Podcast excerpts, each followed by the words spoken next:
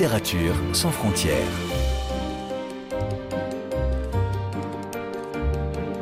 Catherine Fruchon-Toussaint. Apolline Verlon. Bonjour à toutes et à tous. C'est un roman qui pose la question du chez soi. Où est-ce exactement Le pays où l'on est Celui que l'on choisit pour vivre Ou un autre espace linguistique, littéraire, cinématographique L'identité, les frontières, les clichés, les malentendus et surtout l'absurde sont au cœur du deuxième livre de notre invitée, une autrice née à Sofia en Bulgarie, installée en France où elle écrit et elle filme, et qui s'interroge ici sur cette expression les filles de l'Est qui embrasse un grand nombre de généralités, de fantasmes et d'inexactitudes qu'elle déjoue dans son roman, paru aux éditions Verticales sous le titre Odyssée des filles de l'Est. Bonjour Eliza Georgieva. Bonjour. Que faut-il entendre par les filles de l'Est? Normalement, on n'entend pas grand-chose. Là, c'est un terme assez vaste qui est quand même chargé de, de stéréotypes. C'est un cliché qui a évolué, on va dire, pendant les années. Et, le roman, d'ailleurs, euh, justement, trace un petit peu ce, cette apparition dans les médias depuis des années 2000, même fin des années enfin, 95 pour la première fois, si je ne me trompe pas. Et au début, c'est pour désigner des, des sportifs de haut niveau. Puis petit à petit, ça se déplace vers la prostitution, qui est un vrai phénomène. Hein. Dans ces années-là, il y a beaucoup de, femmes qui viennent de, de différents pays de, de l'Est. Mais le problème, c'est que très souvent, on va remplacer, donc euh, presque ça va devenir le synonyme du mot prostituée, fille de l'Est. Alors quand on n'est pas une prostituée et qu'on vient faire des études, par exemple, ou autre chose en France, et qu'on est une jeune femme, on est inévitablement ramené à, à ces préjugés, à ces petites remarques, enfin, ça, ça c'est accompagné de plein de petites remarques euh, un petit peu sexistes. Enfin, en tout cas, il y a une forme de, de sexualisation de nos origines. C'est un cliché euh, qui vous met en colère, qui vous agace ou qui vous amuse finalement? Bah voilà, je pense qu'avec les années, j'essaie de m'en amuser et je pense que ça peut être quand même assez déstabilisant quand on est jeune, même si, bien sûr, on pensait être guéri et j'étais très entourée et on était toute une bande de, de Bulgares et on ne se laissait pas faire. Mais c'est vrai que, mine de rien, ça vous met à une place d'où il serait quand même un peu compliqué de sortir. C'est comme s'il faudrait à chaque fois prouver qu'on n'est pas que ça ou qu'on n'est pas du tout ça ou que enfin voilà c'est quelque chose d'assez flou d'ailleurs pour nous qui vivons ça puisque quand on arrive dans un pays on n'est pas tout à fait au courant non plus de des, des, clichés qui circulent. Donc en fait voilà il va falloir se débrouiller avec ça. Bien sûr aujourd'hui je m'en amuse. Par ailleurs hein, L'approche burlesque euh, est quand même ce que je utilise très souvent dans la vie et en, écriture littéraire. Et euh, c'est une manière aussi de dénoncer, enfin, cette colère, disons que maintenant elle est déguisée en, blague, mais, mais elle n'est pas. Le but, c'est quand même de dénoncer aussi quelque chose. D'ailleurs, je fais une petite parenthèse. Vous le disiez il y a un instant, euh, ce sont les médias qui ont répandu aussi ce cliché. Et RFI n'est pas exempt, puisque vous citez un extrait de notre antenne euh, en 2001 qui effectivement englobait euh, ces filles de l'Est. Donc, euh, bah, mea culpa, en effet. en tout cas, j'ai envie de dire, c'est donnant-donnant, cliché pour cliché. De fait, dans ce roman, Odyssée des filles de l'Est, vous décortiquez, vous dégoupillez tous ces stéréotypes avec euh, ce roman où l'une de vos narratrices est une étudiante bulgare qui arrive euh, à Lyon. On se demande ce qui motive cette euh, jeune femme, dont on va découvrir un peu plus tard qu'elle porte votre nom. Mais pourquoi elle, vous, en tout cas toutes les deux, vouliez-vous venir en France? Je pense qu'à l'époque, c'était une tendance. Il y avait beaucoup de... Enfin, c'était la crise en Bulgarie au niveau de de l'école et des études. Et je pense que c'est beaucoup de parents souhaitaient ça pour leurs enfants. Donc euh, je crois que j'ai simplement suivi euh, un peu la vague. Et, c'est vrai que j'étais quand même venue euh, une première fois pour améliorer mon français à Grenoble et j'avais adoré ce mélange des cultures. Donc moi personnellement, c'est ce qui m'avait motivé, c'est que je me suis rendu compte dans ces années-là, on parle de 99, ça ne nous rejoignit pas, mais euh, dans ces années-là, c'est vrai que la Bulgarie était encore un petit peu fermée aussi. Moi, je n'avais en tout cas pas eu la possibilité de rencontrer autant d'étrangers, autant de cultures différentes et personnellement, c'était ce qui m'avait motivé sans trop savoir euh, ce que j'allais y faire exactement. Euh, voilà. Et euh, oui, il y a un petit mystère aussi. Cette étudiante, elle est là un peu malgré elle, mais en fait, voilà, elle va trouver son chemin autrement. Et puis, bah, si, bien sûr, elle cherche aussi la liberté, en quelque sorte, puisque bah, sa mère n'est pas là, puisqu'elle peut découvrir la vie par elle-même. Donc, ça doit être ça. Mais il y avait une francophilie dans votre famille en Bulgarie? Oui, alors mon père est francophone et, maîtrise assez bien le français et la Bulgarie est membre de la francophonie. Donc euh, c'est vrai que ce qui a fait que moi j'ai commencé à étudier le français assez tôt. Déjà enfant, j'avais le souvenir qu'on m'avait appris un, petit vers en français, mais euh, en tout cas au lycée, j'ai été dans une classe française, ce qui a facilité les choses bien sûr euh, pour venir. Donc cette étudiante, quand elle arrive à Lyon dans les années 2000, elle est absolument euh, émerveillée. Est-ce que vous voulez bien, d'ailleurs, euh, Elisa Georgieva, nous lire un extrait euh, de son roman où justement ce sont les premières impressions de cette étudiante quand elle arrive en France et évidemment il y a beaucoup d'humour dans ce passage. On vous écoute.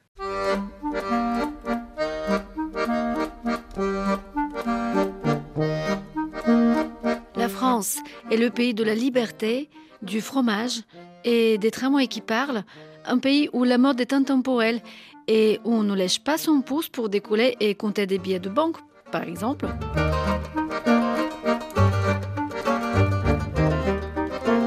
C'est un pays avec plus de 80 millions d'amis, enfin d'animaux domestiques, dont 10 millions de chats, 8 millions de chiens, le reste se partageant entre poissons, petits rongeurs, oiseaux et en somme, la France n'est pas comme la Bulgarie, c'est un pays où tout est fabuleux comme Amélie Poulain, et en plus ta mère n'est pas là.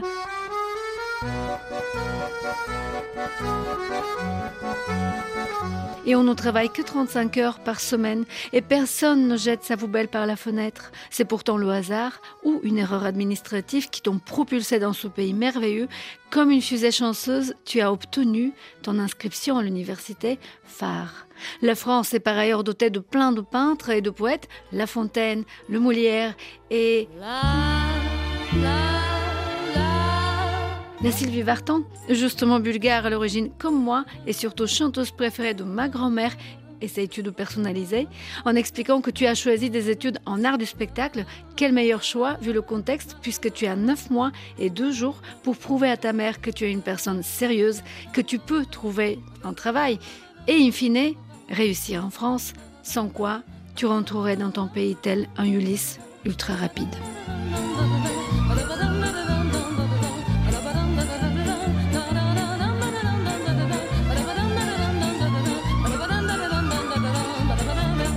Merci beaucoup pour euh, cette lecture, Elisa Georgieva. À quel moment a commencé le désenchantement pour vous? Au bout de deux semaines, je pense. Qu'est-ce qui s'est passé? Ben Justement, j'ai rencontré Rada Goranova, un groupe de Bulgares euh, qui était là depuis un certain temps. C'est vrai qu'à l'époque, il y avait beaucoup de solidarité entre les étrangers, puisque c'était très compliqué, en effet, de trouver. Il fallait déjà trouver l'adresse de la préfecture, la première chose qu'on cherche quand on n'a pas le séjour automatique, le droit au séjour automatique. Et on était. Bon, là, je viens de vous lire quelque chose qui est évidemment euh, très exagéré et je me suis fait plaisir de, réécrire des discours que je n'ai absolument jamais tenus à la préfecture. Mais c'est vrai que euh, c'est très déstabilisant pour une jeune personne de se retrouver euh, face à toute cette liste de, documents administratifs à fournir euh, quand on ne s'y connaît pas et quand on ne comprend pas les mots. Puisqu'en plus, il ne s'agit même pas des mots vraiment en français, ce sont, ce sont des abréviations et des choses qu'on doit comprendre. Donc, j'ai été très accompagnée. J'avais la chance de rencontrer très vite des Bulgares qui m'ont un peu pris en charge mais qui avaient déjà leur regard d'immigrés sur cette ville, Lyon, qui, malgré sa beauté, euh, absolument incontestable, moi j'étais très émerveillée au début, mais il y avait aussi quelque chose de très difficile quand on n'était pas de là. Et d'ailleurs, même pour les Français qui ne sont pas lyonnais, je pense que c'est un peu compliqué parfois de s'intégrer. C'est une ville qui n'est pas très ouverte. Donc le désenchantement peut-être euh, a commencé là, puisque j'ai déjà compris assez rapidement que ça ne serait pas si facile. Et donc, on suit euh, les aventures de cette étudiante euh, qui vit dans un squat avec euh, d'autres personnes, qui néanmoins fait son petit bonhomme de chemin parce qu'elle ne se laisse pas du tout faire ni malmener par la vie. Et puis, parallèlement, on entend une autre voix. C'est celle de Dora, qui a quitté la Bulgarie, qui est arrivée en Belgique, qui s'est fait piéger.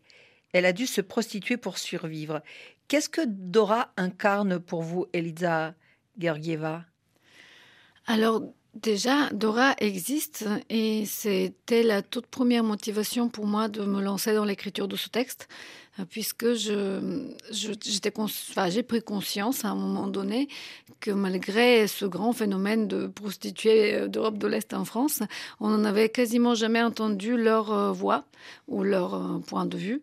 Et hum, pour une raison très simple, c'est que souvent elles ne parlent pas le français, mais en plus, elles veulent être euh, souvent anonymes vis-à-vis de leur famille qui reste en Bulgarie. Donc c'est très compliqué et en fait, euh, j'avais vraiment déjà envie de comprendre ce que peut vivre une femme comme ça, euh, sachant que, en effet, comme je vais traîner un petit peu malgré moi dans des milieux plus militants, j'avais eu l'occasion de, de, rencontrer une association qui venait au secours des femmes qui se prostituent, et donc je vais rencontrer déjà à l'époque des euh, prostituées ou des travailleuses de sexe, mais je pense qu'elles ne se définissent pas vraiment comme ça.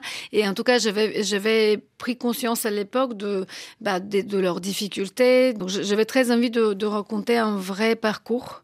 Et la plupart des choses que, qui sont dites dans ce roman, même si cette partie du roman est beaucoup plus narrative et un peu romanesque, plus classique, en vrai, elle est quasiment entièrement basée sur un vrai témoignage. Donc, euh, au-delà de ce qu'elle incarne, pour moi, c'est vraiment important de dire qu'elle est plutôt réelle, en fait. Alors, ce qui est très intéressant dans ce roman, Odyssée des filles euh, de l'Est, c'est que, effectivement, pendant un certain temps, on entend les voix alternées de l'étudiante et de la prostituée, et puis elles finissent par se croiser en prison. L'étudiante sert d'interprète à Dora et elles vont rester euh, en contact. Et votre narratrice dit cette phrase étonnante C'est une femme que je n'aurais jamais rencontrée en Bulgarie. Qu'est-ce que ça veut dire ça? Qu'il y a un clivage des classes sociales, des milieux qui n'existe plus une fois qu'on est en exil? Oui, c'est vrai qu'il y a une forme de... Oui, euh, c'est comme vous le dites, a un rapprochement en tout cas de différents milieux parce que simplement on est étranger. Évidemment, on n'est pas vraiment au même endroit, mais dans une plus petite ville, en tout cas, il y a cette possibilité de, se rencontrer. Et c'est vrai que moi, j'ai même à Paris plus tard, j'ai une plus grande ville, mais j'ai pu rencontrer des personnes qui sont de, milieux et de géographie assez éloignés euh, en Bulgarie par rapport à moi. Et ça, c'était assez intéressant, oui, de, de faire leur connaissance. Ce qui est très réussi, en tout cas, dans ce roman, Elisa Georgieva, c'est que Dora, de fait, elle devient le contrepoint de la vie un peu bohème de cette étudiante qui est jeune et qui finalement va sans doute trouver son chemin, on n'en doute pas, euh, dans cette vie euh, compliquée. Dora, elle, elle incarne aussi un point de vue euh, géopolitique parce qu'elle est issue de cette Bulgarie communiste qui, dans les années 90, a eu un fort impact sur la communauté turque dont fait partie euh, Dora, en les obligeant, ces gens, soit à quitter le pays pour aller vers la Turquie, qui n'était pas leur pays, soit à se déturquifier, je ne sais pas si ce mot existe, mais en tout cas à changer de nom, à ne plus parler cette langue et à écrire euh, tout en, en bulgare. C'est intéressant ce phénomène. Vous, vous étiez très jeune quand c'est arrivé, mais ça vous intéresse pourquoi? Parce que ça a touché une partie de votre famille?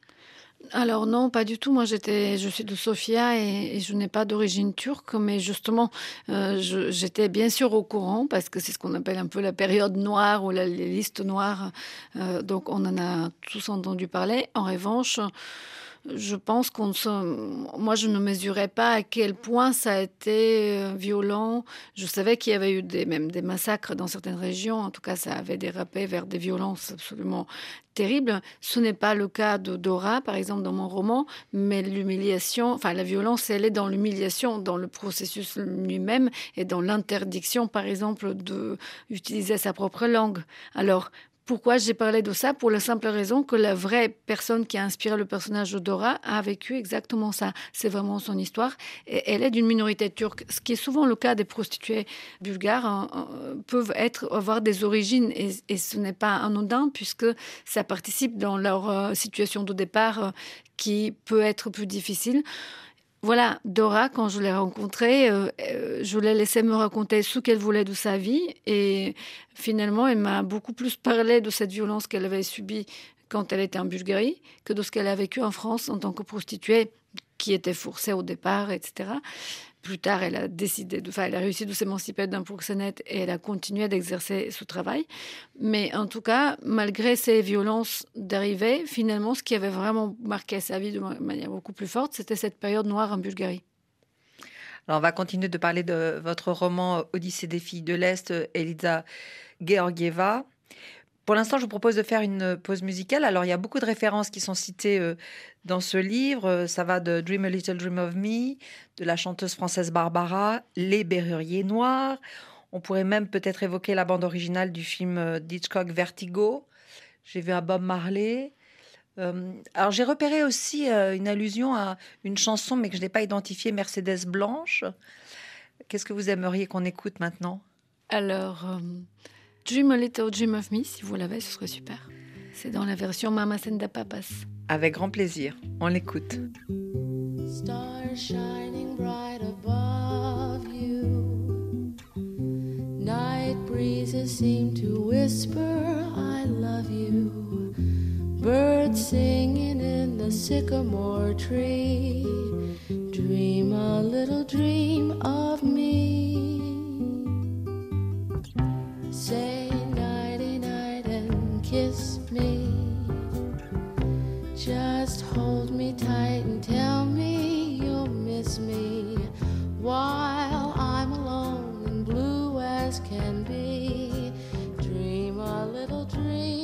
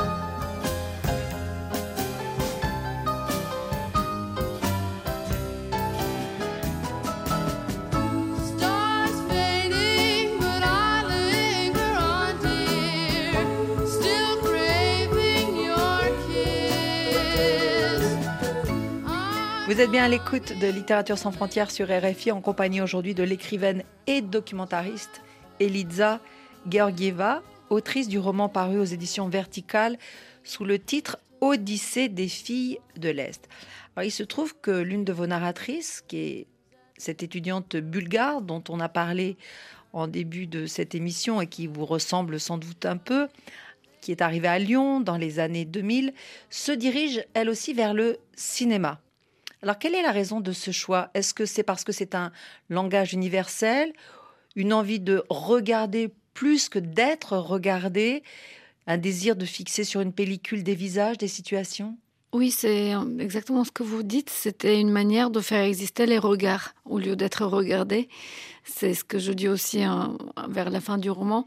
C'est vrai que pour moi, en tout cas en arrivant en France, ça a été la possibilité de de m'exprimer avant qu'on puisse détecter mon accent et qu'on, parce qu'en fait quand on parle encore aujourd'hui, ça m'arrive qu'on me coupe la parole pour me demander d'où je viens, alors que par l'image, ben, on ne peut pas le faire, on ne peut pas le savoir. Donc euh, c'est vrai que moi très tôt, je me suis orientée vers le cinéma et ça a été un peu un hasard puisqu'en fait j'avais toujours aimé écrire en Bulgarie ou faire du théâtre, mais la langue a rendu ses premières passions difficiles à exercer tout de suite ou à réaliser. Donc je, je suis allée vers le cinéma. Depuis, dans tout ce que je fais, j'essaye de faire des liens entre la littérature et le cinéma. Et euh, dans mes, premiers documentaires, il y a comme ça, on va dire, de l'écriture littéraire qui apparaît un petit peu. Et inversement, quand j'écris, souvent je vais filmer et après j'écris avec les images. Enfin bref, donc c'était une manière de prolonger ce, mélange en fait.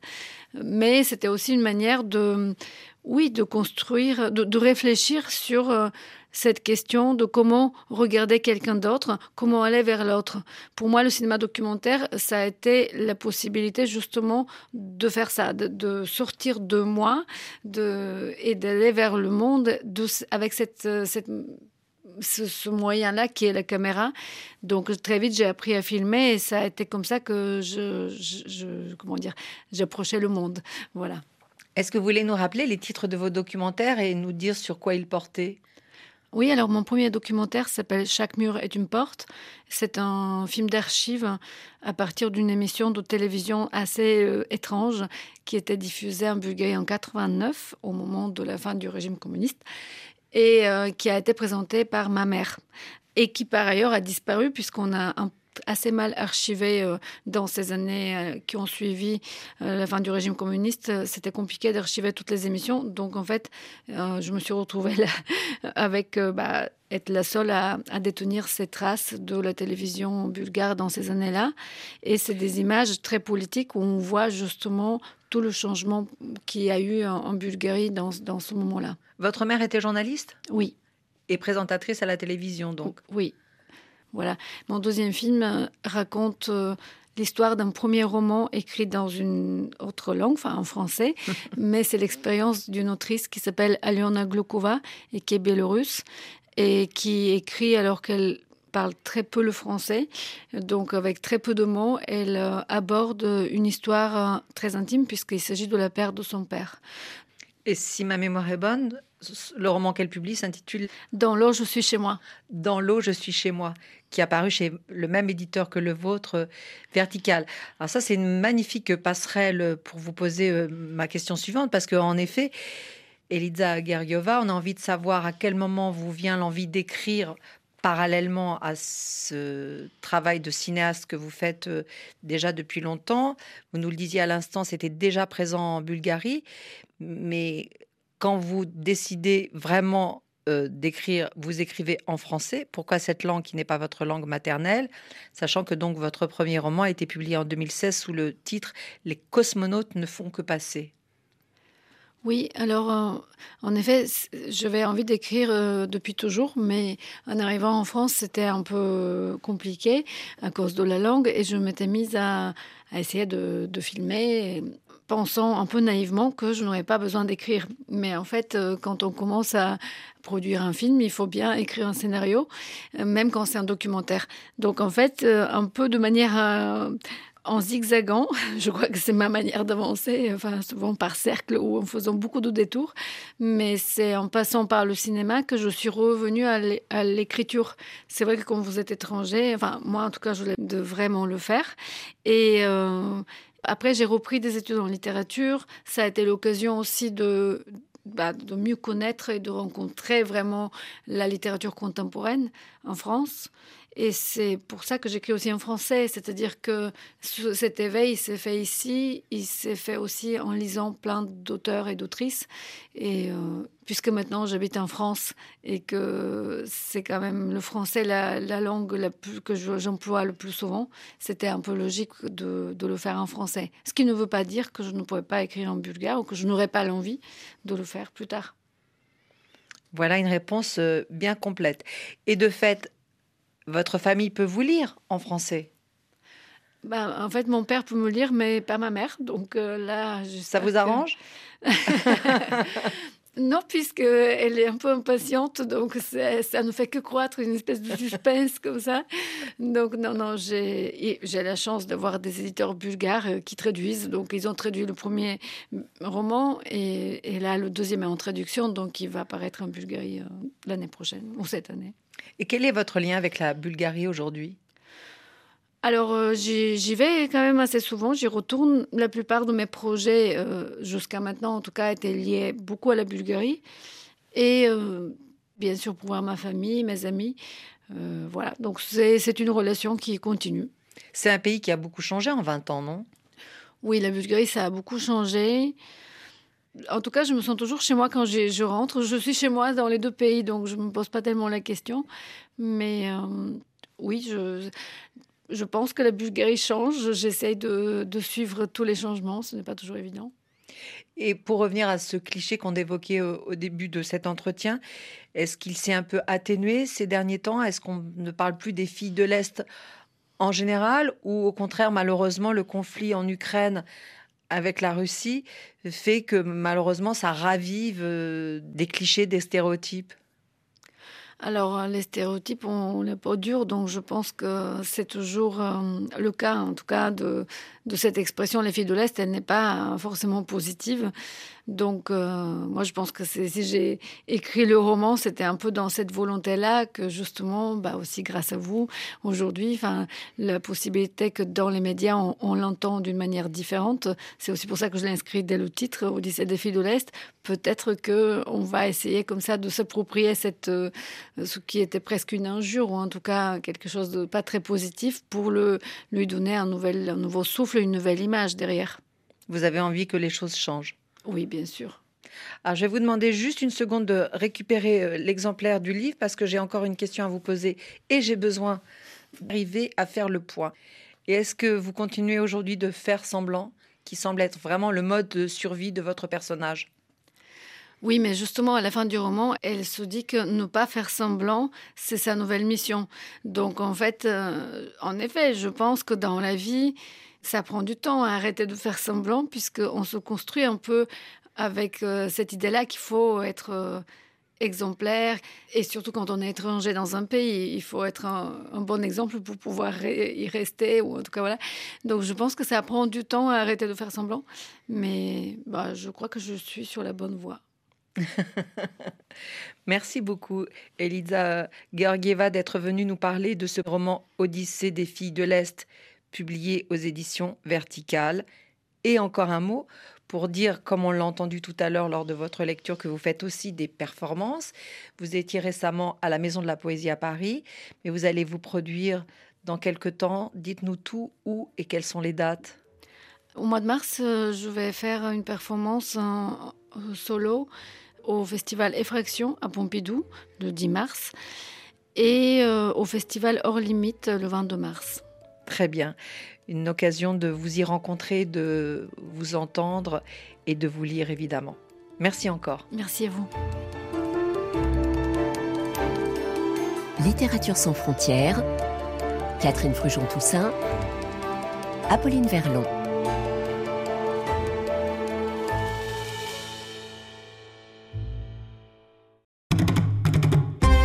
Tout à l'heure sur RFI, vous m'en direz des nouvelles avec Jean-François Cadet. Au musée du Quai Branly-Jacques Chirac, la plasticienne franco-gabonaise Myriam Mihindou présente une installation immersive et sonore qui rend hommage aux pleureuses et à la culture du peuple Pounou et qui entre aussi en résonance avec la collection des instruments de musique du musée. Vous m'en direz des nouvelles? Rendez-vous avec Jean-François Cadet du lundi au vendredi à 15h10 TU. RFI.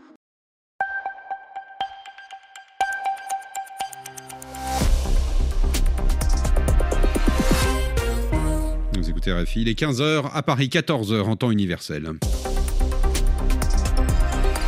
Jean-Baptiste Marot. Bonjour à tous.